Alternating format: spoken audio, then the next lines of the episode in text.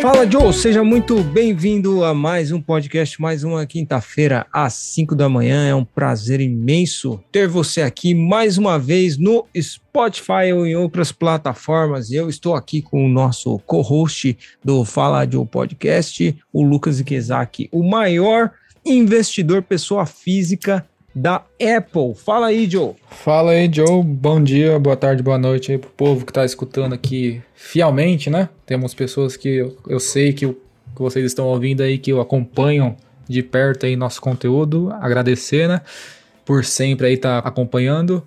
E hoje a gente vai falar, não é sobre investimento, né? Porque até hoje a gente falou muito sobre ações, né? A gente falou sobre tudo. Todos os temas que você pode imaginar, tá tudo feito aí. Mas é engraçado que a gente não falou sobre o mais importante, que é o quê? É a grana, né? O dinheiro, a mentalidade, né? A mentalidade então, milionária, exatamente, Joe. E é que... essencial e é hoje esse negócio aí, então. É o que manda mesmo. Eu sou fã do Flávio Augusto, você com certeza conhece o Flávio uhum. Augusto, dono da WhatsApp, ex-proprietário do Orlando City.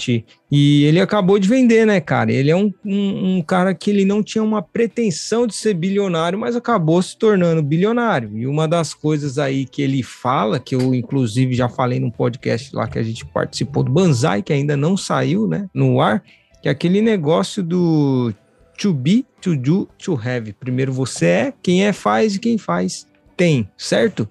E para começar, cara, a gente vai falar aqui no podcast de hoje, ele é baseado num livro chamado Poder do Subconsciente, do Joseph Murphy.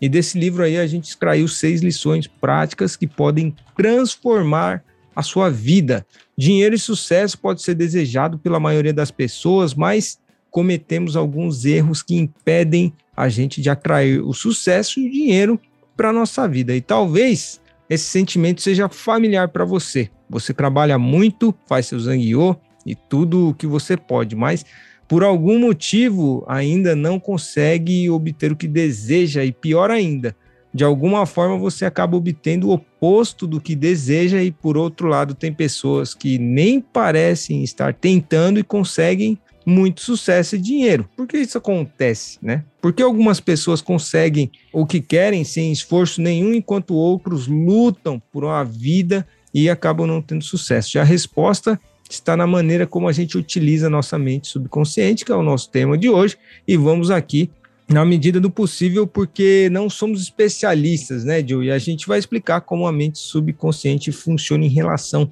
ao dinheiro, e essas são as seis lições que a gente vai falar, práticas aí para transformar as nossas vidas, certo, Joe? Certíssimo, é importante a gente saber como lidar com o dinheiro, né?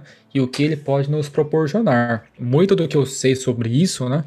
Eu tenho muito comigo porque há muito tempo atrás eu li um livro que é muito famoso, né? Ele é básico, assim, que chama Os Segredos da Mente Milionária do T. Harv Eker, né? Uhum. Ele não é um livro sobre investimento, é um livro que eu acho que deveria todo mundo ler na escola, tipo, junto com o pai rico e o pai pobre, é pronto para que quando uma criança, pelo menos, saia assim do ensino médio, saiba lidar com o dinheiro, né? Saiba o valor do dinheiro, né? E muito do que você falou aí agora, que a pessoa às vezes trabalha muito, né, e não sabe por quê não vem, né, o Estado, e ele vê os outros conseguindo, e talvez essa pessoa ainda pense assim, cara, aquele cara é sortudo, né, aquele cara lá que conseguiu, né, e, uhum. e a pessoa não conseguiu. Mas pra, tipo, sorte é. Você pode contar com sorte, mas você tem que estar tá fazendo alguma coisa, né, pra sorte vir. Por quê? Se coloca no seu lugar aí, vê onde você tá trabalhando, até onde você pode chegar. Se der uma sorte muito grande, você vira o quê? Você vira um gerente? É um gerente, hum. deu sorte, você conseguiu, você fez seu trabalho, mas é ali. É gerente, entendeu? Então você tem que ver o que, que você tá fazendo, né? Se você só trabalha 12 horas por dia, vai para casa e volta pro trabalho, onde é que a sorte entra nisso aí? Vai cair um, vai achar um baú de dinheiro no meio da rua voltando para casa? Não vai. Então você tem que ver o que, que você está fazendo para a sorte vir contribuir para que você alcance o seu negócio. Não é só sorte, ela ajuda, né? Mas a sua parte você tem que fazer.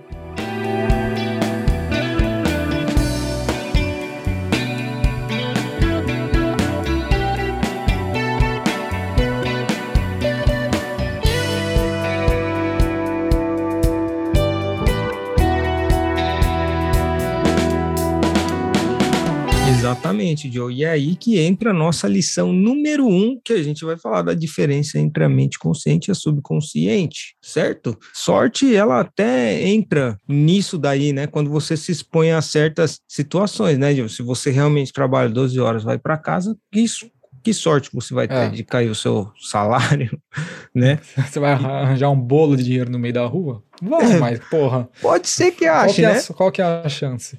Verdade, cara. E aí, a mente consciente, ela é como se fosse um capitão de um navio, né, Joe? Ela controla tudo. E os engenheiros que estão lá, né, dentro do, do navio, que eles colocaram todos os equipamentos, eles apenas estão recebendo ordens. Eles não conseguem enxergar o que está acontecendo fora do navio, porque quem está ditando isso daí é o capitão. E eles estão do lado de dentro, seguindo as ordens do capitão, e os engenheiros são como se fosse a nossa mente subconsciente. Eles não sabem para onde está indo e apenas seguem ordens. E outra coisa também que ela recebendo ordens, né? Ela recebe ordens com base naquilo que a mente consciente aceita e acredita como verdade e ela recebe essas ordens sem questionar nada, Joe. E a mente subconsciente apenas responde conforme a natureza dos nossos pensamentos, né? É verdade. Os engenheiros nem sabem para onde o navio está indo, né? Se o uhum. capitão falar vamos reto e tiver uma rocha no meio, eles vão bater, eles só estão fazendo o que o capitão está mandando, né? Então,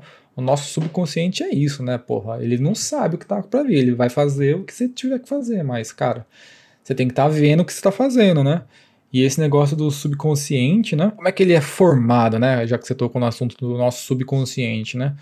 Nesse livro, Segredos da Mente Milionária, né? Ele tem um, um negocinho que ele fala que o subconsciente é formado a partir do quê? A nossa programação mental, ela conduz os pensamentos, que aí os pensamentos surgem os sentimentos. Baseado nos sentimentos, você toma alguma ação. E dessa ação, claro, tem algum resultado, né? Uhum. Aí vai, vai depender do que acontecer tudo lá, né? Mas como é que a nossa mente, né, nossa, a minha, do Joe, de todo mundo é formada, ela é programada? Geralmente ela é programada desde criança, né? Então, desde o que a gente começa a escutar, a gente começa a ter noção da realidade, então a gente começa a absorver tudo que está ao nosso redor, na nossa casa e principalmente no lugar que a gente vai para aprender, na escola. Uhum. Então é lá que eu acho que a nossa mente, o nosso subconsciente é formado. E eu posso dizer por mim que na minha escola, onde eu estudei, era uma baita escola. Era uma das melhores escolas do Brasil na época, chamada Etapa, lá em São Paulo. Né? Conheço. E na, e na escola, se eu aprendi naquela escola, então provavelmente eu não vi nada relacionado a dinheiro. Então eu pressuponho que não é falado isso e ainda não é falado em nenhuma outra escola, muito menos pública ainda, né? E nessas escolas aí, o que, que é ensinado pra gente? O básico, né? A gente ensina o que? História, biologia, física, química, matemática, né? Tudo isso aí é importante. Mas a gente tem que ver que quantas dessas crianças vão se tornar químicos, físicos, médicos, é, engenheiros, arquitetos, né? Só que quantas crianças é, no futuro vão se tornar adultos e quantas dessas vão lidar com dinheiro? 100%. Todo mundo. Né? Então, algo que você vai lidar com certeza, querendo ou não, não é ensinado pra gente, né? O que é ensinado pra gente quando a gente é criança é poupa dinheiro só estuda bastante, presta um concurso, né, que é você vai se dar bem, sua vida está garantida, ou procura um bom trabalho para vender sua hora por, pelo máximo de dinheiro que você conseguir. E cadê o empreendedorismo aí, né? Cadê o, o seu o seu tempo aí, né? É, você é ensinado desde pequeno a vender sua hora, a você ser um empregado, né? E se eu não aprendi nessa baita escola que empreendedorismo, né, é uhum. o que uhum. te faz ser rico mesmo de verdade, então, olha para onde a gente está indo e olha para onde a gente chegou, né? É claro, deu no que deu, né? É, a gente está aqui no Japão, a gente está batalhando, mas a gente está o quê? Vendendo a nossa hora, né? Mas a gente está tentando agora, né? É, através dos investimentos, né? Tudo isso aí.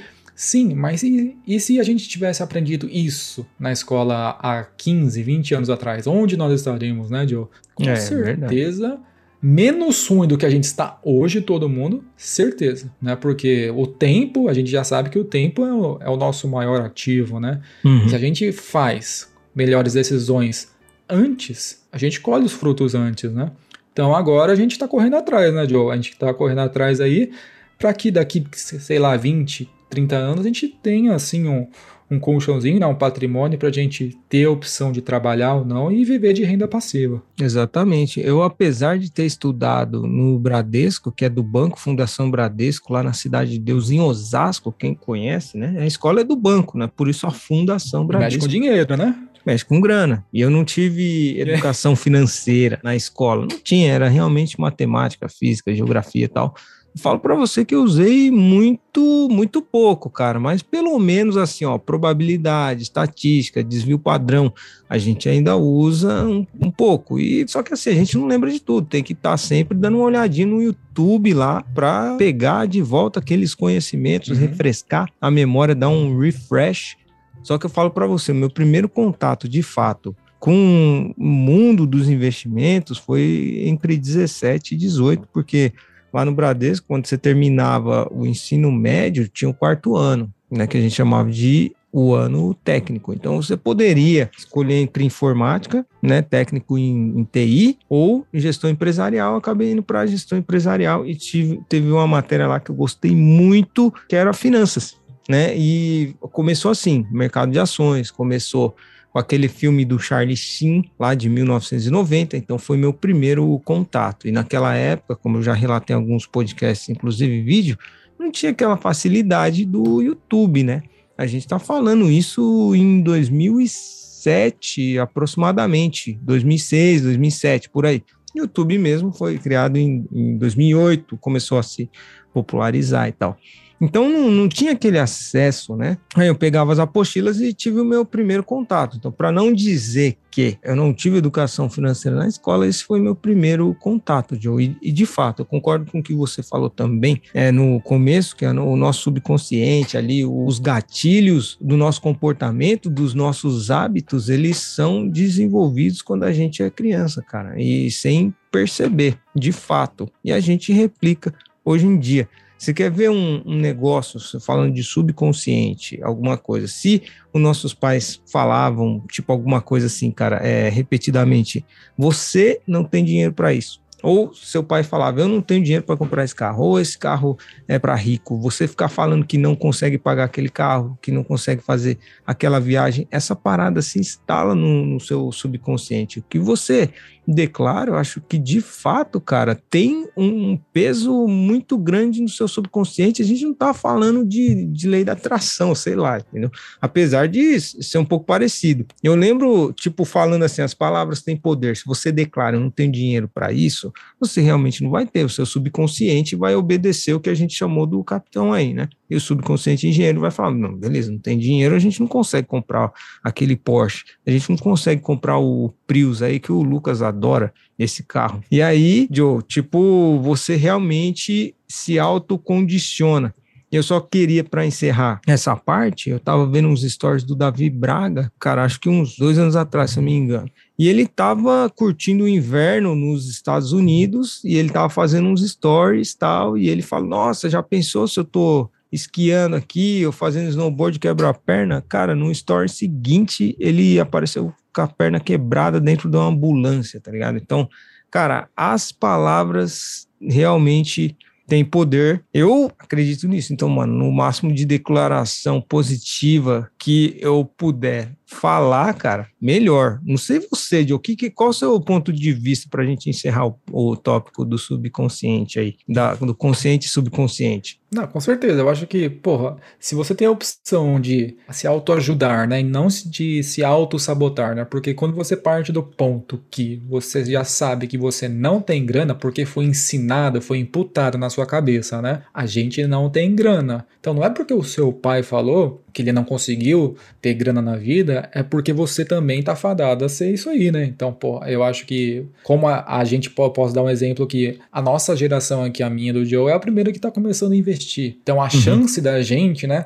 ter um patrimônio melhor e maior e mais rápido do que os nossos pais é maior, né? Então a gente já tá saindo disso daí, né? A gente não ficou conformado, né, naquele negócio de só trabalhar, voltar para casa, dormir, ficar naquela no ciclo dos ratos, né? Você só trabalha, volta, dorme não tem fim, né? Esse ciclo, né? Então, isso daí já é um negócio que é algo novo pra gente, né? Então, se a gente pudesse auto assim ajudar, né, falando coisas que sim, são importantes e faz um bem, pelo menos fazer o bem, né? Ou dar uma esperança, por que não? Não, porque, cara, você não vai estar tá perdendo nada com isso. Então, ao invés de falar que eu não consigo, nada disso, tem aquele ditado lá, né? Que uhum. homens fortes criam tempos fáceis, tempos fáceis criam homens fracos e homens fracos novamente criam tempos difíceis, é, né? Uhum. E eu acho que a gente está num tempo fácil, porque os nossos pais, que foram os homens fortes, né, eles criaram esse, todo esse ecossistema aqui pra gente, né? Pô, a gente tem informação na ponta do nosso dedo, entendeu, cara? A gente nem se compara com o que nossos pais viveram, né?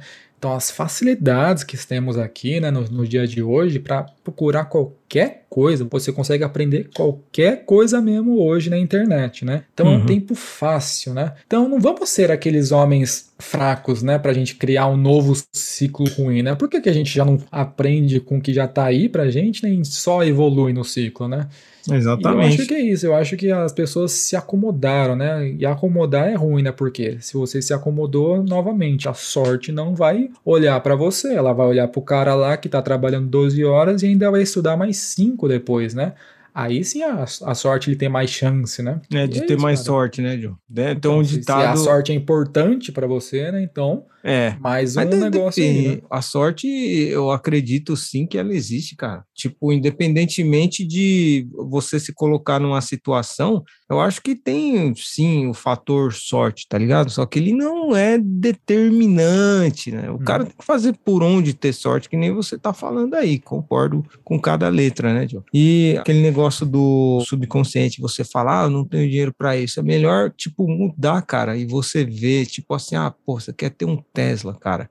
Um Tesla no Japão, um mais barato que eu vi aí, custa 5 milhões de ienes. Aí às vezes você pode falar, puta, é muita grana, não tem dinheiro para isso. Pronto, você matou ali. Mas se você mudar para como que eu faço para comprar esse carro? Aí você começa a condicionar e a direcionar o, o comando ali para o seu subconsciente para ele descobrir um jeito de você comprar aquele Tesla. É verdade. Já que você falou de carro, e também tem aquelas pessoas, né? Que essas pessoas aí que já partem, né, do ponto que não vão conseguir, muitas delas eu vejo e acho que você vê também, muito fácil de ver hoje em dia, infelizmente, que é o cara que já sabe que não vai ter as coisas, né? Porque ele foi ensinado assim, ele não quer ter um carrão, só que ele quer que o outro também não tenha. Então, se eu não vou ter, aquele cara também não pode ter, né? É assim que a gente vai ver qual que é a nossa sociedade é formada, é de pessoas assim, né? Então, cara, a gente pode ver qual que é a mentalidade das pessoas hoje em dia, né? A gente vê pessoas aí, por exemplo, os caras mais, mais famosos aí comprando carro, comprando casa, mansão, avião, com a grana deles, né? Pô, os caras trabalham, faz o que quiser com a grana. Aí Exato. você vê lá uma enxurrada de comentário. Ah, tá esbanjando. Ah, não sei o que é falsificado, cara.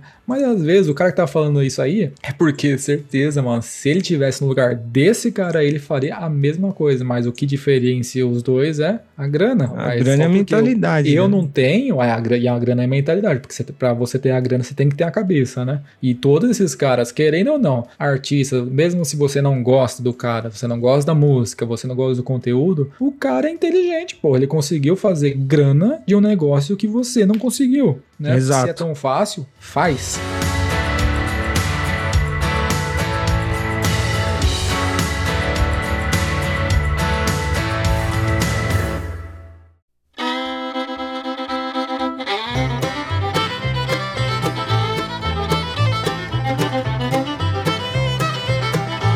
E esse é o tópico, Joe, que você falou agora que a gente vai relatar, que é a lição número dois. Você tem o direito fundamental de ser rico. Todo mundo tem o direito fundamental de ser rico, né? A gente não deve permitir que ninguém, né, faça a gente se sentir envergonhado pelo nosso desejo de ser rico. Aí eu te pergunto, Joe, você quer ser rico? Você tem o desejo de ser rico? Falando publicamente aqui para todos os caras as pessoas, homens e mulheres que ouvem o Fala Joe Podcast. Ah, sim. Sabe por quê? É, eu vivi dois mundos, assim, quando eu era criança, né? Voltando uhum. um pouquinho atrás. Eu vivi. Eu tive uma boa parte da minha infância com grana. Com os meus pais, né? Tendo grana. Então, tipo, era uhum. aquele negócio de duas férias por ano, né? Junho e, dezembro. Uhum. Viajar. Tipo, meu pai falava, quer ir pra onde? Eu falava, a gente tava no avião e tava indo, entendeu? Uhum. Eu, todo final de semana, shopping restaurante, tudo, cara. Eu não, não, eu não sabia o que era sem viver isso. Então eu tive a condição, né? Uhum. E logo depois, né? Depois, quando eu, então eu tava um pouco mais velho, né? Um pouco mais já vendo que, como é que funcionavam as coisas, eu vi eu não ter mais isso. De um dia pra noite foi tudo meio que se desmoronando, né? E olha que eu falo que é, pode ser meio polêmico, mas eu acho que é verdade, a gente não pode ser uhum. hipócrita aqui. O dinheiro, ele compra a felicidade. Por quê? Uhum. Quando eu tinha dinheiro, quando os meus pais tinham condições, eu não via todo mundo brigar. Porque depois a gente ficou meio que sem grana, né? Ficou complicado as coisas. Cara, era muita briga, entendeu? Era meu pai assim, desanimado, entendeu? Porra, você ia dormir pensando, porra, como é que eu vou resolver esse BO? É dívida, entendeu? Uhum. E com grana, você não tem isso. Grana não é tudo. Não compra tudo, mas, cara, uma boa parte compra, entendeu? Uma boa escola é grana. Você uhum. pode ajudar pessoas. Grana, você pode trazer pessoas que você gosta, sua mãe, sua família, para morar perto de você. É grana, né? Então, eu acho que sim. Se eu tenho a opção de ser ou não ser, eu 100% escolho ser rico, uhum. né? E eu acho que se alguém perguntar para algum milionário, você quer voltar a ser pobre? Eu tenho 100% de certeza que ele vai falar não. Por quê? Porque a vida é melhor com dinheiro. Querendo ou não, ela é grana. Só que eu acho que você não pode, tipo, fazer tudo por grana porque aí você fica cego, né? Por causa disso daí. E porque eu acho que também você tem que saber para que você quer grana. Porque às vezes o cara, tipo, ele ganha 5, 10 milhões de dólares por ano ele vai ganhando, vai ganhando, vai ganhando, vai ganhando. Mas quem sabe com, só com 30 milhões de dólares, então 3 anos, ele já teria bem. Com isso daí ele já poderia vi, é, viajar, né? Mas não, ele se cega, né? E ele vai continuando, vai continuando ganhando grana só pensando em grana. E no final da vida ele só ganhou a grana, né? Então eu acho que vocês que a, que a gente está aí construindo nosso patrimônio, você tem que saber para que, que você quer o dinheiro. Porque às vezes o que você quer não precisa de tanto dinheiro e tá tudo bem, né? Para uhum. você, uhum. você já, você é rico para você, assim. É né? aquela pergunta, né, Joe? Tipo, pegando o gancho no que você falou, a gente tem que sim mirar numa quantia de dinheiro, tem que sim. ter meta, tem que ter objetivo e uma data. Mas a questão de ser rico é o quanto é o suficiente para você para bancar o seu custo de vida que você quer. Você quer duas viagens por ano, você quer uma, quer três viagens por ano, então o quanto de dinheiro é o suficiente para bancar o seu custo de vida e proporcionar para você as viagens e as regalias que você quer que uma vida com dinheiro pode te proporcionar, né, João? E outra coisa, aconteceu uma crise, alguma que eu até fiquei curioso aí que você abriu uma parte particular, ah, sim, né, João? Sim, sim, eu não falei. Uma, né? que que é, houve? Foi, tipo, ah, realmente, lá, realmente, né? tipo, quando você fala assim do que grana pode, falta de grana, pode trazer, fazer briga e tal, é uhum. a maioria do, acho que mais de 50, não sei se é 60 ou 70% do motivo de divórcio, né, cara? Que é a falta sim, de sim, dinheiro, sim. né, cara? Então, e quando você falou isso aí, foi a partir desse momento que começou a ter negócio, briga com meu pai e minha mãe, falando de divórcio, né? Ah, vamos me separar. E eu nunca tinha ouvido falar essa palavra, né? E, uhum. e foi bem na época que então eu já entendia mais, né? Então eu já tinha uns 12, 13 anos, então eu já sabia mais o que estava acontecendo, né? Uhum. Era ligação de banco em casa toda hora, né? Aí, tipo, meu pai não tava em casa, eu falava, não tá. Aí no outro dia ligava de novo, entendeu? Aí eu fui começando a entender, né? Como é que, como é que aconteceu essa parada toda aí, né? Uhum. Foi aquele negócio, é, meu pai ele ganhava muita grana. Ele era bom no que fazia, ele era muito reconhecido no meio por causa disso. Então ele sabia ganhar, só que ele não sabia como lidar com a grana. Porque uhum. ele foi o primeiro da família a ser assim, bem sucedido, entendeu? Tipo, ele saiu do interior lá, ganhou a vida, porra, conseguiu sim se destacar no meio, né? Que ele era do turismo lá de São Paulo e fez o nome. Mas como ele foi o primeiro, assim, uma família muito humilde lá do interior de São Paulo, né? É aquele negócio, você começa a ganhar grana e eu via, porra, eu estudava numa puta escola. Meu pai trocava de carro todo ano, era um carro bom, tá ligado? Minha mãe também, né? Ele trocava o dele e o da minha mãe, todo ano um carro zero, né? E eu ia buscar o carro zero com ele na concessionária, entendeu? E para mim eu achava que era muito fácil, né? Pô, era só chegar na loja, escolher e sair com um carro novo, mas porque eu não sabia como era lidar com dinheiro, né? Eu acho que até meu pai também não, porque depois de algum tempo não tem outro caminho. Você quebra, né? porque se você não sabe lidar com dinheiro, é um mal também, né? Se você não sabe lidar com dinheiro, o dinheiro quebra você. Jo, é outra coisa, só é, puxando um gancho aí, você falou que seu pai era muito bom em ganhar a grana, mas você uhum. sabe que habilidade com dinheiro, quando a gente fala, quando ah, o cara é habilidoso, o cara sabe ganhar dinheiro, beleza, o cara pode saber, mas tem uma segunda habilidade que é muito importante. O cara pode até não saber ganhar tanto dinheiro, mas a segunda habilidade importante é você manter o dinheiro. E aí é aquela inteligência que você sabe a forma certa de declarar seu imposto, você sabe aonde conseguir benefícios legais dentro da lei para pagar menos imposto. Uhum. É, sabe aquelas pessoas, aquele banco que você gosta, que você tem conta e tal, ou algum serviço que você contrata, são os maiores vilões de arrancar dinheiro de você, né? Porque você já tem uma predisposição a gostar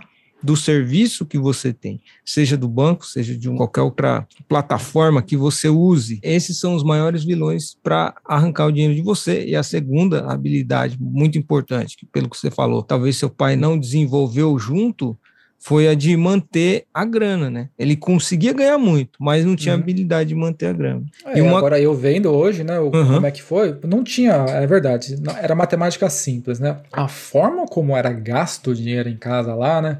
Porra, o AP que eu morava, entendeu? E minha mãe não trabalhando, né? Então, meu pai proporcionou isso daí, né? A minha mãe não trabalhar, né? Ela cuidar de mim. Então, pô, só tinha uma renda em casa, né? E hoje eu vendo isso daí, não tinha outra forma de não quebrar, cara. Não tem como sustentar tudo aquilo ali de, de forma saudável por um bom tempo, né? E foi o que aconteceu, é. De um dia para noite, dívida veio, cartão de crédito veio, aí teve com isso daí o que afeta? Afeta a performance no trabalho, teve que sair do trabalho, arranjou o trabalho? Arranjou porque ele era muito bom, mas ganhando um pouco menos, né? Uhum. Aí, cara, é aquele negócio lá, você tem que sempre estar tá vivendo um patamar abaixo do que você ganha. Exato. E não era assim lá em casa, lá uhum. era muito assim, né? Pô, era no zero a zero, né? Ganhava muito, mas gastava uhum. muito, entendeu? E quando vem um negócio, uma crise, sempre vem, até puxando para os investimentos, sempre vem, que acontece? Você quebra. E a gente teve que baixar o padrão, né? Mas mesmo assim, continuei é, estudando em escola particular, nunca vi uma escola pública assim, por dentro assim, uhum. e, e ainda continuei não aprendendo a lidar com dinheiro, né? Eu só fui aprender a lidar com a grana quando eu comecei a trabalhar e ter o meu dinheirinho para ajudar a pagar as dívidas, entendeu? Então, tipo, eu comecei a trabalhar não para ter a minha grana, mas uhum. para ajudar a quitar as dívidas lá. E eu, aí eu vi o tamanho do rombo que foi, né? E eu vi o quanto tempo demoraria para quitar sozinho, né? Claro que meu pai também estava quitando, né? Mas, cara, uhum. uma, uma dívida daquela eu sozinho estaria tá pagando até hoje, entendeu? Caramba, era muito então. então foi um negócio que, tipo, eu vivi esses dois mundos e eu posso falar, rico é bem melhor, cara. Pode ter certeza, é muito melhor. Eu complemento aqui para você o seguinte: quando o sangue circula livremente nas nossas veias, cara, é porque você tá saudável. E quando o dinheiro circula livremente na sua conta, é porque você também tá economicamente saudável. E é bom, né? É bom. É e bom. não há virtude na pobreza, porque não, a pobreza é como uma doença, né, cara? Eu li essa essa semana essa frase, tipo, não é culpa sua o cara nascer pobre, mas se morrer pobre, sim, a culpa é sua. E assim, cara, não a gente como fala assim que não há virtude na pobreza e a pobreza é como uma doença, a gente está falando de pensamento, que fique bem claro aqui que nem eu nem o Lucas tem preconceito com quem é desfavorecido economicamente, né? Mas a gente está falando do pensamento, né? Já que a gente está falando de subconsciente aqui, de consciência, né? Então é aquele comportamento de um pensamento de, de pobreza entendeu? E aí, cara, se você não tem dinheiro suficiente, você deve parar para pensar o que, que, está de errado, porque é como uma doença, porque se você não consegue o que deseja, entra três razões que, inclusive, Lucas, você comentou quase agora. Que o primeiro é inveja, que fala lá no livro também, O Segredo das Mentes Milionárias, né? Quando a gente vê alguém dirigindo um carro de luxo, né, a gente alimenta pensamentos invejosos. E, e, alimentar pensamentos invejosos é devastador, né? Porque a riqueza acaba fluindo para longe da gente, ao invés de fluir na nossa direção. E tem um trecho do livro lá que o T. Harv Eker, o autor do Segredo das Mentes Milionárias, fala que passou num bairro menos desfavorecido com um carro popular e nada aconteceu. Mas quando ele passou com um conversível, quando num momento que ele estava mais bem de vida, tacaram lata, xingaram, rico nojento e tal, não sei o que, que realmente é naquilo que você é, tinha comentado um tempinho atrás aí, né, John? Isso, e eu acho que a palavra ser rico, né? Rico, eu acho que também você não precisa ter. Rico não é quando você tem uma mansão zona, jato, carro, né? Eu acho que você é rico quando você pode ter isso daí, né? Agora, se você vai ter ou não é uma escolha sua, entendeu? Mas eu acho que o fato só de você poder, né? Porra, se eu quiser lá, eu vou lá e compro esse carro à vista agora, né? Essa sensação deve ser melhor do que entrar no carro e dirigir, porque a só sensação de poder ter isso que você quer, cara, você já sabe, porra, eu sou rico, eu dei certo na vida, cara, eu consegui. Depois, dentro do carro, nas conquistas, ok, mas eu acho que o sentimento, quando você alcança né, a liberdade financeira, todo mundo procura aí, né? Eu acho que é nesse ponto que você fala, conseguir. A partir de agora eu trabalho se eu quiser, no que eu quiser. Ou eu vou gastar aonde eu quiser também e tá tudo bem, porque eu consegui, ué. Então, pô, eu acho que o mais importante também quando você decide comprar né, coisas é, caras, né, coisas valiosas que você sempre assim quis, Uhum. É importante que você saiba comprar também, né? Você consegue manter aquilo lá, né? Porque foi o que aconteceu com meu pai, né? Pô, na hora meu pai comprou à vista um AP gigante, mas aí não manteu. A gente conseguiu, eu vivi naquele AP lá por três anos, pô, três anos só, né? Em uhum. três anos eu tive que mudar de AP, entendeu? Então não é na hora só de você comprar, né? Você consegue manter aquilo lá, né? A sua renda passiva consegue manter aquilo lá. E isso puxa um livro também que é legal, que eu acho que é um clássico, né? Pai Rico, Pai Pobre, ele ensina muito no livro o que é o basicão da economia, assim, né? O que, é um ativo, o que, é um passivo, né? Uhum. As maioria das pessoas começam sempre é, comprando passivos, né? Então, um cara que sai, tá na faculdade, aí não tem nem grana ainda para manter o carro, o que ele faz? Ele compra um passivo, né? Sendo que o correto seria você começar a comprar ativos para depois você conseguir comprar os passivos, porque depois que seu ativo for maior do que seu passivo, você consegue manter. Se você compra um passivo logo de cara, você já está devendo sem ter um ativo. Então você vai ter que trabalhar o resto da vida para você bancar aquele passivo lá, né? É mais uhum. um livro que é legal, deveria estar nas escolas como leitura obrigatória. Um livro simples, fácil, mas, cara, a gente vê que não é lido porque a gente vê muita gente passando aí necessidade, sem a chance, né, de pelo menos, cara, saber o que que tá acontecendo, né, o porquê que eu tô assim. Né, mas se tivesse lido um livro aí, cara, é uma coisa tão simples, né, Joe? Uhum. Mas uma coisa assim que é tão simples e a gente não vê com tanta frequência aí, tanto aqui no Japão, em qualquer lugar do mundo, aí você vê gente aí passando necessidade, e se essa pessoa fala o porquê, para você, você fala, cara, é por causa disso, é tão simples, né? E aí tava na cara da pessoa e ela não enxergou. é, é assim. esses livros aí, né, que a gente tá comentando, foi os primeiros que eu li, cara, de verdade. Acho que o primeiro foi Pai Rico e Pai Pobre, o segundo foi O Segredo das Mentes Milionárias, que deu aquele start, aquela chave, que eu tive a tentativa, que todo mundo sabe, inclusive a gente tem um episódio falando de quando eu montei minha empresa lá no Brasil, né, de paleta mexicana. Mas eu tentei outras coisas, tipo, já vendi perfume, aquele marketing multinível, tá ligado? A gente vai tentando de, de tudo que é coisa para poder sair da corrida dos ratos, né? E nisso também, queria um, uma outra coisa, né? As três razões principais que a gente não consegue o que a gente deseja, que talvez a gente esteja se esforçando demais. Não sei se você concorda com esse tópico, mas aí, por exemplo, vamos supor que alguém pedisse para você caminhar numa prancha no chão, né? Até aí, ok. Mas se essa prancha tivesse 50 metros de altura, provavelmente você não caminharia, né? Porque a sua vontade de caminhar em cima da prancha, né? Ela entraria em conflito com a sua imaginação. Aí você ia se imaginar caindo aí, tipo, medo de cair ia te impedir de conseguir caminhar pela prancha, né? E aí, quanto mais esforço você coloca em controlar a imaginação, que é desse esforço que eu estou falando, mais força será dada à ideia de cair né, Joe? O que, que você acha dessa parada de, de se esforçar demais? Assim? É, eu acho que parte muito bem do que a gente falou no primeiro tópico, que dá onde vem o seu subconsciente, como ele é formado. Né? Ele é formado a você evitar o máximo de risco possível. Você ficar naquele caminho seguro ali, né? Nada assim muito mais arriscado. É isso aqui, cara.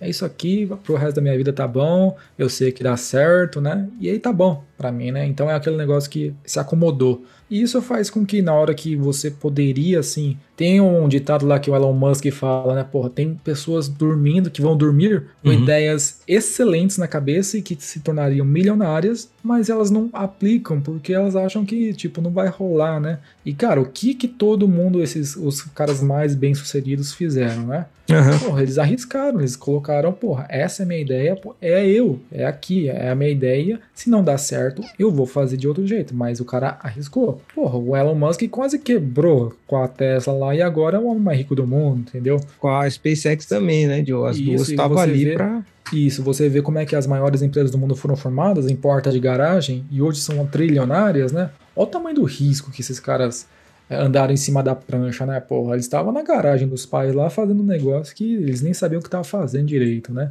Exato. Então, eu concordo que, infelizmente, as pessoas são assim, fadadas a, a partir do ponto que tem risco. Ah, vamos deixar quieto aí, vamos fazer outra coisinha aí, né? E fica só naquilo lá, né? E a gente vive uma sociedade de medíocres, né? Que é medíocre é mediano, né? Então todo mundo uhum. na média aí, né?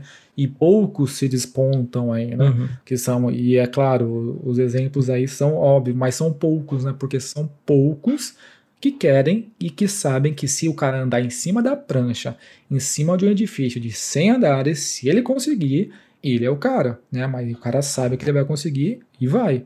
A maioria não vai. E o é. cara que foi, foi. É muito mais fácil a gente imaginar mesmo, cara, que a gente vai cair, né, meu? Tipo assim, o subconsciente ele responde à ideia dominante, né? Aquilo que tá dominando o nosso pensamento. Se eu falar para você, ah, pensa num hipopótamo verde aí. Cara, você vai estar tá pensando agora, quem estiver ouvindo, está imaginando um hipopótamo verde, porque está dominando o seu pensamento. E na maioria das vezes, a ideia dominante é o fracasso.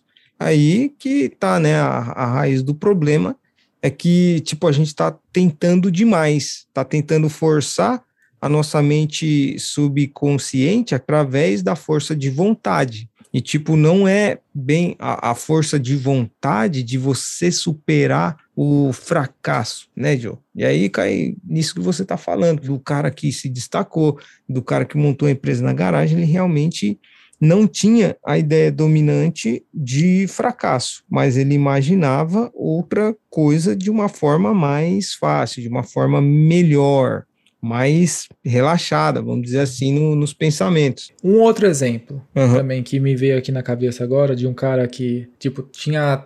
Ele já estava num caminho foda já. Tipo, se ele continuasse no caminho que ele já estava assim, ali no ambiente dele, provavelmente ele seria um gênio. E ele é um gênio, né? Uhum. Tipo, é, a gente tá vivendo aí na, na semana que todo mundo. É, semana que a gente tá gravando, deu um problema aí no Instagram, no Facebook, Foi. saiu do ar, né? Uhum. Deu um problemão lá, as ações caíram pra caramba caramba, né? Mas o ponto é, o Zuckerberg, né? Ele tava em Harvard, né, porra? Ele, ele já tinha entrado uhum. em Harvard lá e, cara, ele já. Mano, se ele seguisse a carreira, né, que ele já tinha sido proposto lá na, na escola dele lá, né? Porra, qual que é a chance do cara não estaria bem, né? Mas, cara, olha o poder que o, o empreendedorismo, né? A ideia que ele teve lá no, no quartinho dele lá, ele abandonou tudo, tipo, ele, ele largou tudo o que ele teria pela frente numa carreira provavelmente muito brilhante e foi abrir um negocinho de rede social, né? Que naquela época os caras davam risada, né? Pô, você vai ganhar grana com um fotinho aí de rede social, né?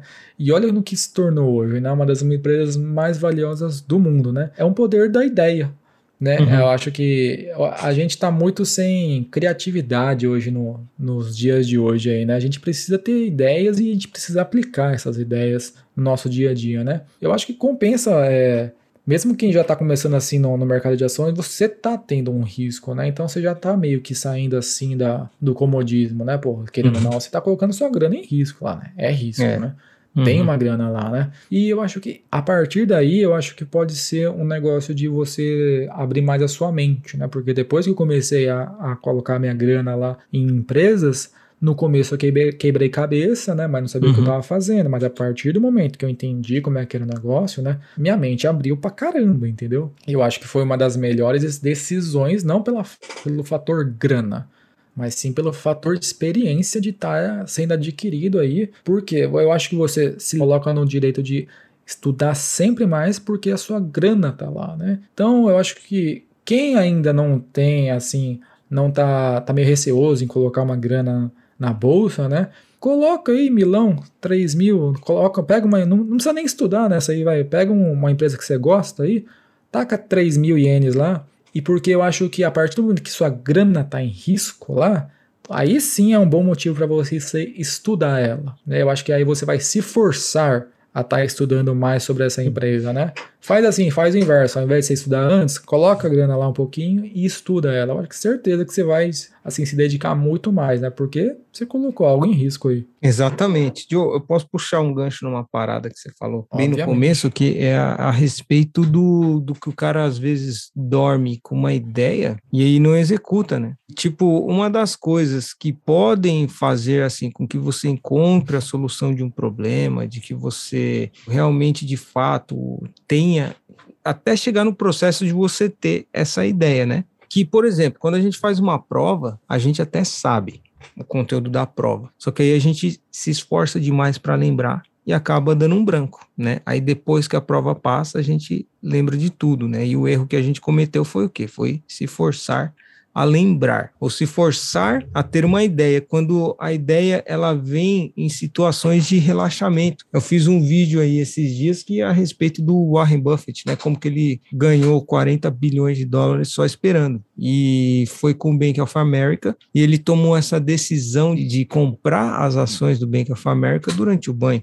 durante o banho você está numa situação em que você está ali numa situação de relaxamento, está tomando um banho e tal, e é ali que as ideias vêm, é ali às vezes que o que você falou da criatividade que ela aflora. Então, qual que é a solução para a gente chegar nessa ideia e o cara posteriormente executar? É o relaxamento da mente. Aí o cara tem que ter em mente assim com clareza né, para ajudar. Como é que seria o resultado final e tentar sentir como seria. É uma parada para o subconsciente entender como que é, então, o cara colocar os 3 mil que você falou e ele sentir essa grana é, se multiplicando. Tipo, ele vai ter mais ideias de como chegar lá no que ele está visualizando. Ele vai estudar mais, vai se colocar vai se expor a esse tipo de experiência e a esse sentimento, essa imaginação, né, que, que o, o cara tem quando ele investe até onde ele quer chegar, são os fatores mais importantes para mente subconsciente, que aí ela vai achar um jeito, um modo, uma maneira de você ter essa ideia no caminho e a um meio de executar essa ideia. E no último tópico lá, que é as três razões, né, que você não consegue o que você deseja, que inclusive a gente falou e você citou, mano, muito bem citado aí, que é o medo, né? Às vezes, né, como a gente pode visualizar, pode fazer afirmações, mas aí você não obteve resultado. Provavelmente você se entregou ao sentimento de medo logo depois e neutralizou todo o bem que você tinha afirmado que você tinha pensado. Aí o cara dorme com a ideia, mas fica com medo, que nem você falou, não executa e vai tudo por água abaixo. Aí não adianta hum. o cara fazer afirmação, visualizar, mandar mensagem para o subconsciente, porque o medo derrubou total aí que ele já tinha imaginado. É, e ele não executa, né? E depois de um tempo ele vê um cara executando a ideia dele, passando de Ferrari na avenida e fala, ah, aquele playboy lá, aquele cara lá roubou uma ideia, né? Cara, você acha que ele roubou mesmo? Ele nem te conhecia, né? Mano, não acha que é só você tem a ideia aí, né? Porra, a gente tem bilhões de pessoas no mundo, né? Então a chance de alguém estar tá pensando na mesma ideia que você, cara, é bem grande, né? Tudo uhum. que a gente tá. Esse episódio aqui, ele é mais como hackear a sua mente, né? Porque Exato. a gente parte do ponto que a gente tem que fazer certas coisas, que a gente vai viver, vai morrer e é isso aí, né? E a gente tá numa era que a gente, a gente vê muitas pessoas já saindo disso daí, né? Muitas pessoas saindo, né, desse eixo aí tradicionalista, né? E cara, eu acho que o medo é legal até o ponto que ele te impede de fazer coisas. Se, ele, se tudo que você for fazer, você deixa de fazer por medo, aí tá ruim. Porque, cara, é, você tá vivo, entendeu? Então, cara, você tem chão ainda pela frente, né? O que, que custa? Você quebrou a cabeça aí? Deu errado? Refaz, mano. Você tem tempo ainda, né? É mais uma das qualidades que os caras que construíram a própria fortuna, né? Não herdaram. Aqueles caras que construíram, tenho certeza, se eles perdessem tudo hoje, eles estariam milionários daqui a um ano, porque eles sabem como fazer. Eles já fizeram e eles vão fazer de novo. É simples para eles isso daí, né? Então, cara, olha o que esses caras. Certeza, porra, os caras aí teve medo, né? Os caras tá mexendo com muita grana, né? Uhum. O que, que deve passar na cabeça desses caras aí à frente de empresas trilionárias, né? Mas eu acho que eles estão até tranquilos, porque eles falharam, eles vão fazer de alguma forma uma coisa melhor, que eles têm potencial, já foi provado isso, e vão fazer de novo, né? Então, isso é o que diferencia pessoas que ah, se arriscam um pouco. Porra, se arrisca um pouquinho, né? Qual, você pergunta aí, qual foi a última vez que você se arriscou um pouquinho, né? Você uhum. já entrou na bolsa? Então, não, pô, coloca um pouquinho lá, entendeu? Já, pô, já procurou um emprego melhor? Tá com medo aí da, da entrevista em japonês? Faz uma pra você ver, entendeu? Eu acho que são pequenas decisões que, assim, é, terminam projetos que eram bons só pelo medo, né, cara? Faz aí o que você tem que fazer, deixa de lado esse medo por enquanto aí, né? Deixa para ter medo quando for a hora mesmo, né? Se tiver numa situação ruim, né? Mas no dia a dia aí, eu acho que o medo, eu acho que é melhor você ser cauteloso do que ser medo no seu dia a dia.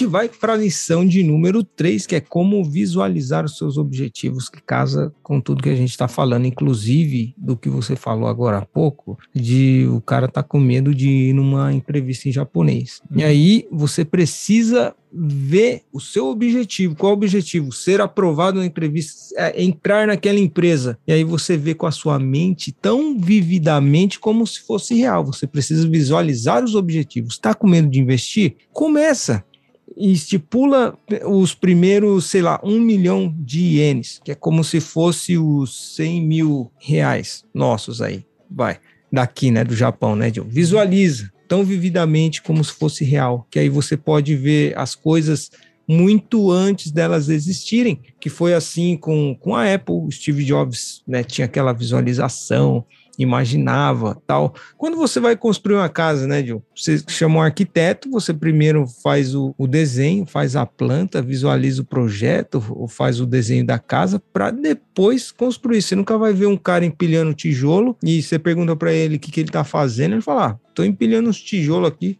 vou ver o que, que dá. E aí, o, o, melhor momento, né? E puxando o gancho aí dessas coisas que eu acabei de fazer para você visualizar o seu objetivo é antes de dormir ou após uma meditação. Eu não sei, Joe, se você costuma visualizar os seus objetivos, como que é para você e o seu pitaco a respeito da lição número 3. Então, eu acho que é importante, né? Voltando àquela lição, você tem que saber né? O porquê que você está fazendo isso. Eu acredito que todo mundo tem que ter um propósito aqui, entendeu? Uhum. É, pelo que, que você está fazendo isso aí, né? É, pode ser meio coisa de coach, né? Um propósito. Pô, mas você tem que ter, entendeu? Porque se você não tem um propósito assim definido bem, na primeira chance que o, por exemplo, vamos colocar um exemplo do mercado aí, né? Mercado de ações. Vier uma crise e vier para te pegar, você é o primeiro da lista a se desfazer de tudo e quebrar a regra do Buffett, que é nunca perca dinheiro, né?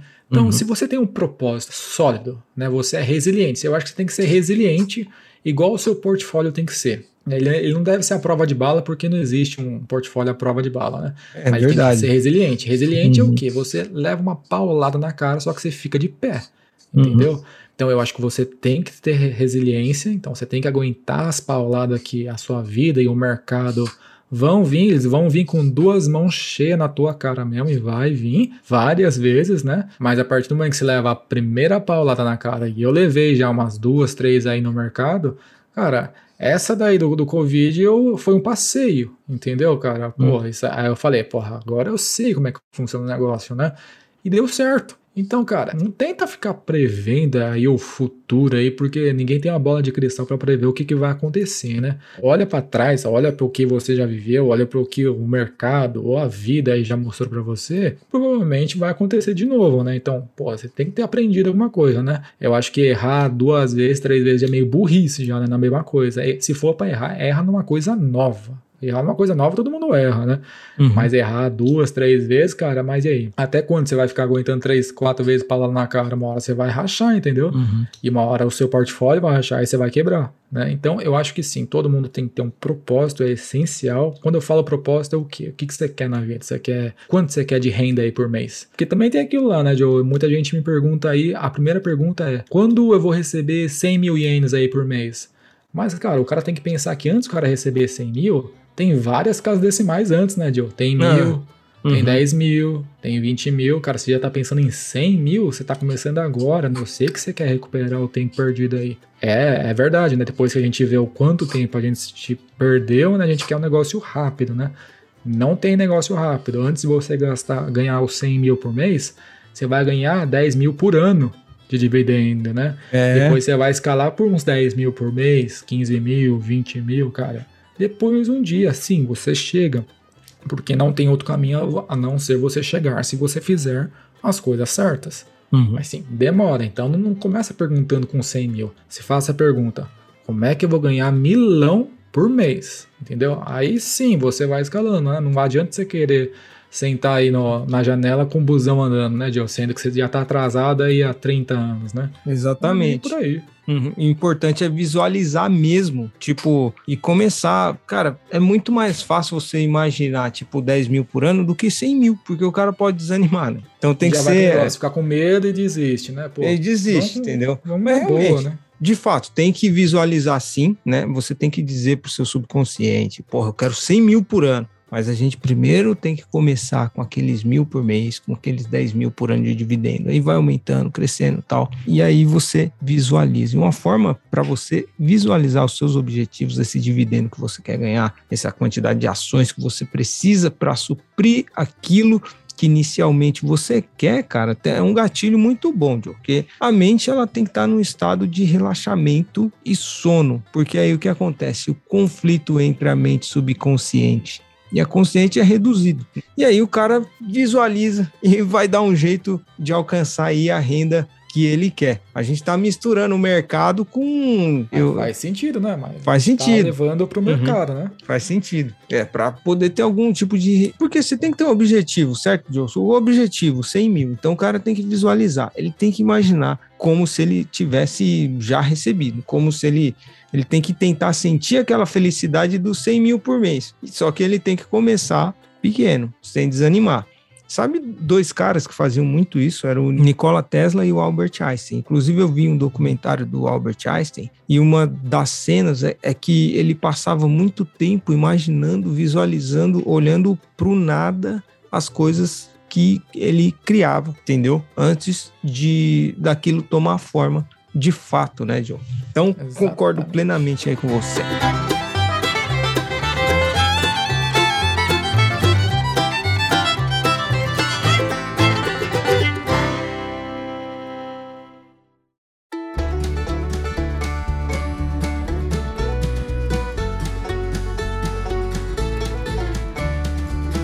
É isso aí. Lição número 4, que é como receber orientação do nosso subconsciente. Que aí, por exemplo, você tomar uma decisão difícil, né? Compra essa ação, vendo essa ação, estou no meio de uma crise. Então é difícil, né? Você começar a pensar, né, de uma forma construtiva para o assunto, né? E se você ainda está com medo do que está acontecendo, por exemplo, a parada do Evergrande na China, você está com medo, preocupado, cara, você não está de fato realmente pensando, né? E o verdadeiro pensamento ele é livre de medo. E aqui estão as dicas, né? E depois o Lucas complementa né? A gente alinha no mercado, mas é as dicas para você conseguir tomar uma boa decisão quando você tiver né, numa situação de medo ali, tipo apreensivo. Primeiro, você tem que acalmar a sua mente e o seu corpo, né? Você tem que concentrar os pensamentos na solução para o seu problema. Tipo, cara, é o simples, é o básico, mas também o simples precisa ser dito. Aí você tenta resolvê-lo com a sua mente consciente, né? E aí você pensa como você ficaria feliz com a solução perfeita. E aí você deixa a sua mente brincar com essa sensação de felicidade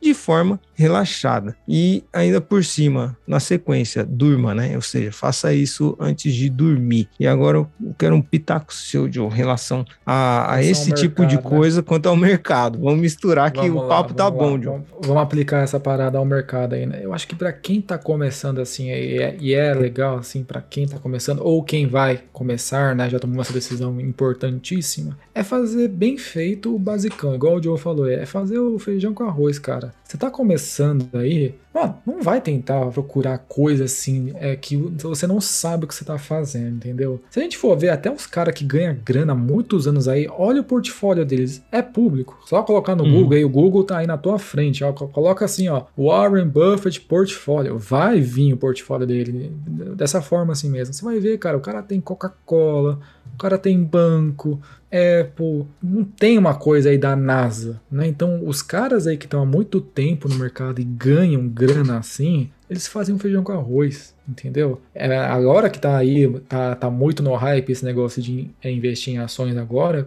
tá vindo muita coisa aí, né? Tá vindo muita coisa boa, mas tá vindo coisa horrível aí também, né? E para quem tá começando filtrar isso, é difícil, né? Então, eu acho que para quem tá começando agora, assim, 2021, começou num ano bom para já ganhar casca. Porque você está começando um negócio que ainda não acabou essa crise, ainda o mercado ainda não sabe para onde ainda está indo, né? E você uhum. já entrou, então você está tendo que aprender com o negócio ainda pegando fogo, entendeu? E é legal, você começou no momento mais difícil que alguém poderia começar, né?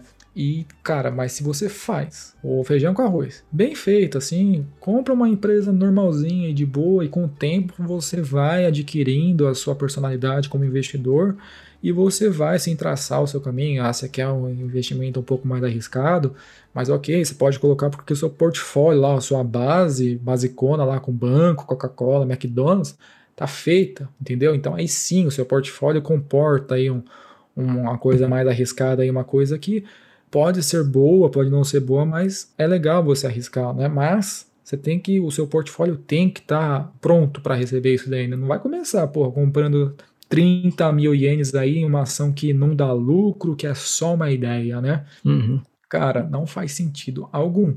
Então, é coisa básica, simples, cara. Não, não inventa uma ordem no negócio de ação porque está lidando com a sua grana. Não é um videogame isso aqui, né, Joe? Você não vai é, é vender é lá e a hora que você quiser retirar a grana, você não vai retirar, porque a grana já foi. Não existe mais, entendeu? Uhum. Então é tua grana, o negócio aqui é sério. Então lide de forma séria. Isso aqui não é brinquedo, isso aqui não é cassino, né?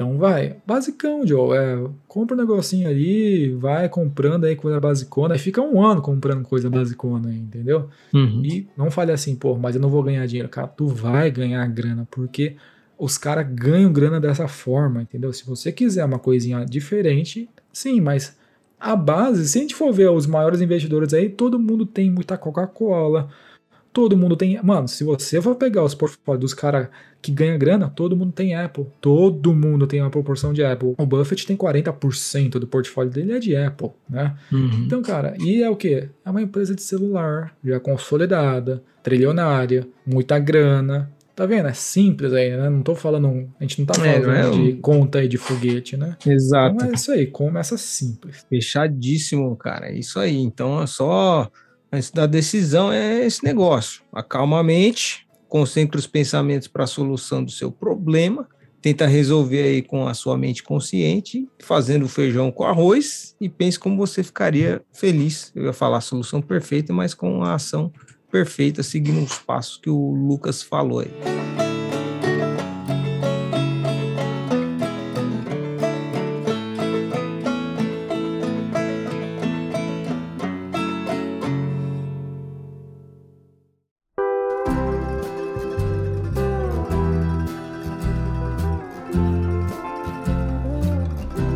E agora a nossa lição Número 5, cara, como usar a sua mente consciente para o perdão. Quem nunca se sentiu culpado por algum fracasso, algum erro que cometeu? Eu, por exemplo, fiquei muito mal em 2008 com a crise, porque além de perder o meu dinheiro, eu perdi o dinheiro dos meus pais. Na época era uma grana boa, eu perdi muito dinheiro, cara. A vida, naturalmente, ela sempre perdoa você, né? Você faz um machucado, cicatriza, né? Nasce ali a casquinha, glóbulos brancos, tal, tal. E você sabe uma curiosidade, cara, muito boa? É que, assim, a cada uma das nossas células eh, do nosso corpo, não sei se você sabe, mas elas são substituídas a cada 11 meses, fisicamente e psicologicamente. Isso significa que você renasce a cada 11 meses. Então, o Lucas de hoje não é o mesmo Lucas de 11 meses atrás. Inclusive, o Lucas de 11 meses atrás já morreu, porque todas as suas células são estão Repostas, novas. né? Renovadas. O que, que você tem para gente comparar com o mercado, com o fato de ganhar dinheiro, empreendedorismo, com essa parada do, de usar o subconsciente para o perdão, Joe? Acho que para o perdão, eu levaria isso aí como, vai, humildade. Porra, eu acho que é uma das maiores qualidades que o investidor tem que ter é ser humilde. Por quê? Você não sabe tudo. Não sabe de porra nenhuma, eu não sei nada, ninguém sabe nada. Uhum. Mas o que eu sei é, há 11 meses atrás eu era menos burro do que eu sou hoje. Porque eu aprendi, mas para você aprender você tem que ser humilde. E você vai mudando a forma como você vai investir. Você não vai ficar da forma que você começou hoje. É aquilo lá, né? Aquela regrinha, né? É isso daqui e ponto, e vai ficar por 50 anos. De forma alguma, você vai se aprimorar cada vez mais, né? Você vai ficando cada vez menos burro e vai sim, sim aprimorando o seu portfólio, as suas ideias, né? Você, eu tomo decisões melhores hoje do que há 11 meses atrás. É fato uhum. isso, né? E eu vejo isso, você analisa isso, né? Só você parar cinco minutos e olhar. E um exemplo, né, de, do que eu quebrei, assim, um preconceito, né? Falei, porra, eu, eu tenho, porra, eu tenho que fazer isso uhum. porque eu aprendi isso, né? Um exemplo fato, assim, que aconteceu no mês passado, né? Uhum. Eu tinha, até um tempo atrás, aí, até um, um, ano atrás, mais ou menos aí, eu tinha um preconceito com o quê? Com ETF. Eu, eu também tinha, João. Confesso para você que eu tinha, sim, então, preconceito até naquele ETF. episódio lá que a gente teve aí um, alguns meses atrás, lá foram os primeiros que falavam sobre ETF, até Foi. lá eu falava assim, que, cara, eu não gostava muito, mas naquele momento o que me fez o que eu estudei para fazer aquele episódio lá, né? Uhum. E olha o que aconteceu. Se você estuda, você é humilde, você tem a mente aberta, né? Você não fica só naquela cabecinha fechada, né? Você tem que estar tá sempre aberta a novas ideias. É o que, cara? Por quê? É bom, caramba. Se você montar uma carteira uhum. só de ETF, você tá excelente, entendeu? E o que eu fiz? A partir daquele momento lá, eu fui estudando. E o que aconteceu? Eu agi mês passado, né? Então, o meu primeiro ETF na minha carteira, que é pública aí, tá no Instagram, todo mundo pode ver, eu comprei um ETF de energia limpa lá dos Estados Unidos, né? Uhum. Por quê? É um teste que eu estou fazendo comigo mesmo, porque eu queria já, eu já estava estudando há muito tempo esse setor, né? Algumas empresas, mas como ainda o negócio ainda leva muito tempo ainda para se concretizar, né? o negócio está começando agora, leva muita grana investida pro negócio ainda, uhum. então tá muito no começo, mas eu gosto disso daí, né? O que eu fiz? Eu comprei um ETF, porque com aquela, com aquela mentalidade de você colocar a sua grana em risco, me força a estudar cada vez mais as empresas que estão naquele ETF, né? Uhum. E sim, depois eu vou fazer o stock picking e eu vou comprar uma ação direta, né? Mas um ETF, olha, é, há 11 meses atrás eu jamais faria um negócio desse aí, né? Por quê? Por preconceito, é por burrice, né? Mas com esse tempo aí, você sendo humilde e daqui um ano, sei lá, mano, eu vou estar tá fazendo uma coisa que há um ano atrás eu não faria, né? Mas então é, é aquilo lá, né? Você sempre vai estar tá aprendendo, você sempre tem que estar aprendendo. Né? Não é você é só porque... conseguiu se perdoar, Joe, por isso aí? Com certeza, eu nem, eu nem achei que eu tava fazendo assim alguma coisa, mas eu, é, tipo, eu via que eu era meio burrão mesmo, assim, entendeu? Meio ignorante e não perceber, né? Uhum. Às vezes eu estava me auto-sabotando novamente. Não, não, isso aqui não presta, né? Mas, pô, você estudou? Não estudou, né? Então, cara, vamos estudar para falar com propriedade esse negócio aí. E eu estudei e vi, pô, vale a pena, entendeu? Então, eu, e é um negócio que eu quero ter mais, entendeu? Eu quero ter mais ETFs, por exemplo, na minha carteira. Então, eu tô alocando, né? Eu vou comprar mais aí mais para frente. E aí? E se der certo, porra, deu certo, né? Então, um negócio que o Lucas de 11 meses atrás não faria, hoje está fazendo. Então, o que, que é isso aí? Você tem que ser humilde sempre para estar tá aprendendo novas coisas e aplicar essas novas coisas, né? Então aí você se perdoa e você faz o negócio e daqui a um ano você vai se perdoar por uma nova coisa que você não faria. Então, uhum. sim, é muito importante você saber que você tem que ser humilde, saber que você não sabe nada e sim, se perdoa, porque, cara, você aprendeu, né? Você aprendeu a lição, então, pô, parabéns, né? É isso aí,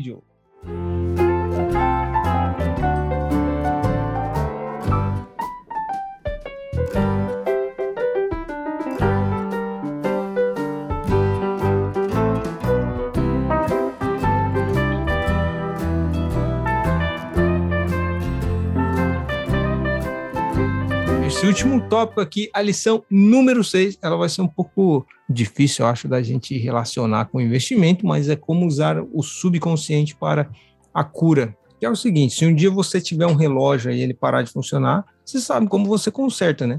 A sua mente subconsciente é como um relojoeiro, né?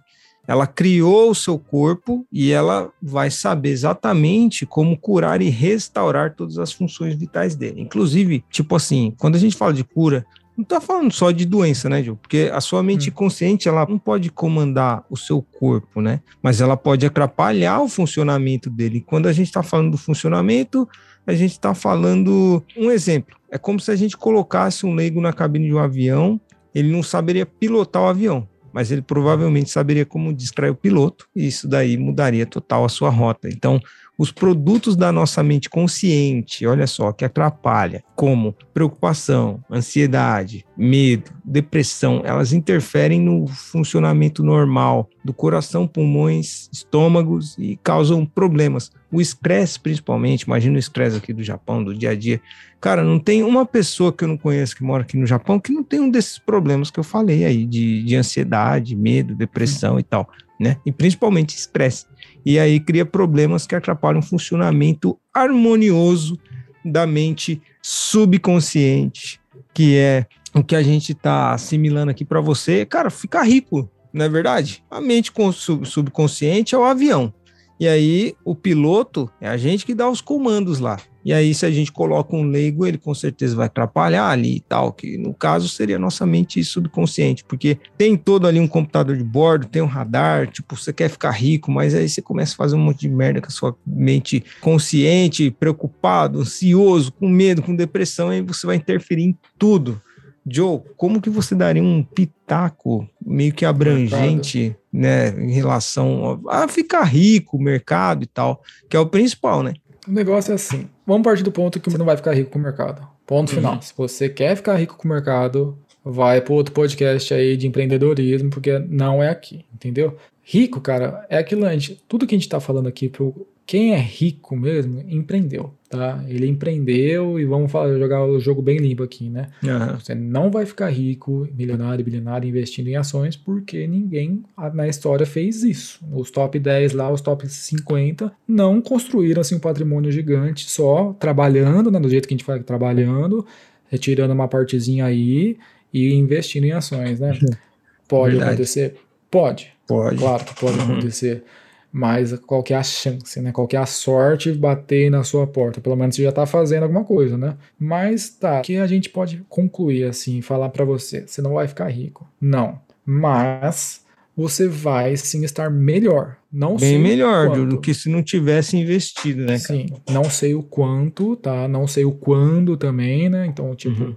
mas sim, cara, quem está começando agora, saiba, você está fazendo a decisão certa. Isso é, é verdade. Você está, você tomou a decisão certa, né, de começar a investir, porque poupar hoje não basta. Né? E voltando àquele negócio de ansiedade, assim, não adianta eu falar para quem está começando assim, depois de comprar a primeira ação, não ficar abrindo home broker porque você vai abrir. É, não adianta é fato, falar, é fato. Não, não adianta, não, não abre. Você vai abrir a cada meia horinha você vai lá ver, ah, fiquei 5% mais rico, fiquei 5% mais pobre, né? Ju, não sei se não você adianta. lembra, mas eu comentei com você quando eu tinha lá fundo de ações de Vale Petrobras, né? Não, não tinha internet, não tinha home broker. É lógico, Ficava internet ligando, né, tinha. Né, Mas no meu caso, eu não tinha como acessar o home broker. Eu ficava ligando no atendimento automático, eletrônico lá do Banco do Brasil, cara. Tipo, Nossa, Banco do Brasil, mano. Então, aí é, é, mais, é mais um negócio que a modernidade dos dias de hoje, os tempos fáceis, né? Que nós estamos hoje, aí ó, ó o tempo fácil, né? Você não tem que estar tá mais ligando. Você abre a tela e você vê se tá rico ou não. E dá né? mais então, ansiedade, né, Joe? Dá mais ansiedade, ah, dá preocupação. e tudo certeza. isso pode, pô, ansiedade de, em demasiado pode gerar uma depressão aí, né, cara? E eu, Cê... tipo, na primeira vez que eu comprei uma ação aqui, pô, mesmo assim aqui no Japão, porque era um mercado novo, né? Eu já comprava no Brasil, mas aqui é diferente, né? Uhum. Cara não adianta, você vai ficar abrindo a corretora lá e ver se tá indo ou não, né? A minha maior preocupação foi quando eu mandei a grana pra corretora. Puta, será que eu mandei certo, né? Aí você fica ansioso, né? E qual que é a cura disso daí, né? Cara, é o tempo, mano. Você tem que não adianta, você vai ficar abrindo por um, dois, três meses, vai. Todo dia você vai é abrir. É certeza, né? né, cara? Não tem jeito, você uhum. vai abrir. Você só não vai abrir se você jogar o celular pela janela e não ter mais, entendeu? Mas enquanto você tiver o negócio na mão, você vai abrir. O seu subconsciente está assim predisposto a isso e não tem um hack assim muito eficiente para isso. O hack é hum. tempo. Mas tem uma, uma, coisa boa, né, Joe? Depois que o cara pega experiência, ele para de fazer isso. Ah, com certeza. Depois que no, toma umas na tarde. Mas, com tá? certeza. Tá? Eu ligava no Banco do Brasil duas, três vezes por dia, cara. Antes do mercado abrir, durante e quando acabava, quando fechava. Todo dia, mano. Era, então, não tem porquê, né? Você vai abrir, tá? Então, abre aí, vê aí, vai. Quanto, acho que talvez quanto mais você abrir, mais cedo você para com esse negócio aí, né? E sim, é o tempo. Depois de três, seis meses, você vai ver que já é aquilo lá, entendeu? Mas sim, você vai ficar muito ansioso, você vai ficar com medo, vai ficar com tudo isso aí. Quando você tiver a primeira queda boa aí. Vai ficar depressivo, forte, assim, né? vai querer assim, puta, vai falar o que, que eu tô fazendo da minha vida. Vai também. Vai, lógico. Entendeu? Então, para quem começou agora, começou bem, porque já começou no negócio agitado já, né? É. Mas é isso aí, dá tempo aí que eu, pô, olha para o que já aconteceu mais uma vez, não tem que prever o futuro. Uhum. No, no, passado, o negócio sempre aconteceu e sempre vai acontecer. Deu de calhar na época que você começou, tá acontecendo. Então, pelo menos quando passar, você vai ficar um tempinho, né?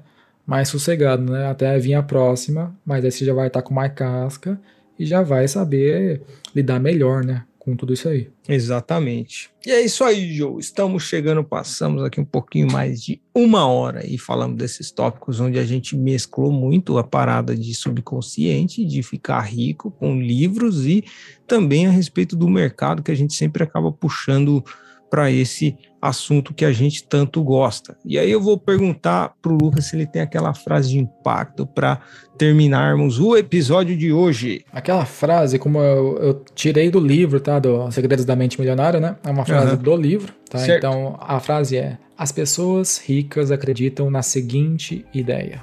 Eu crio a minha própria vida. As pessoas de mentalidade pobre acreditam em na minha vida as coisas acontecem. Tá vendo qual é a diferença aí? Quem é rico não é rico de grana. Quem é rico de cabeça de mentalidade, assim, quem está com a cabeça aberta, quem é humilde, ele vai fazer o que ele quiser da própria vida, entendeu?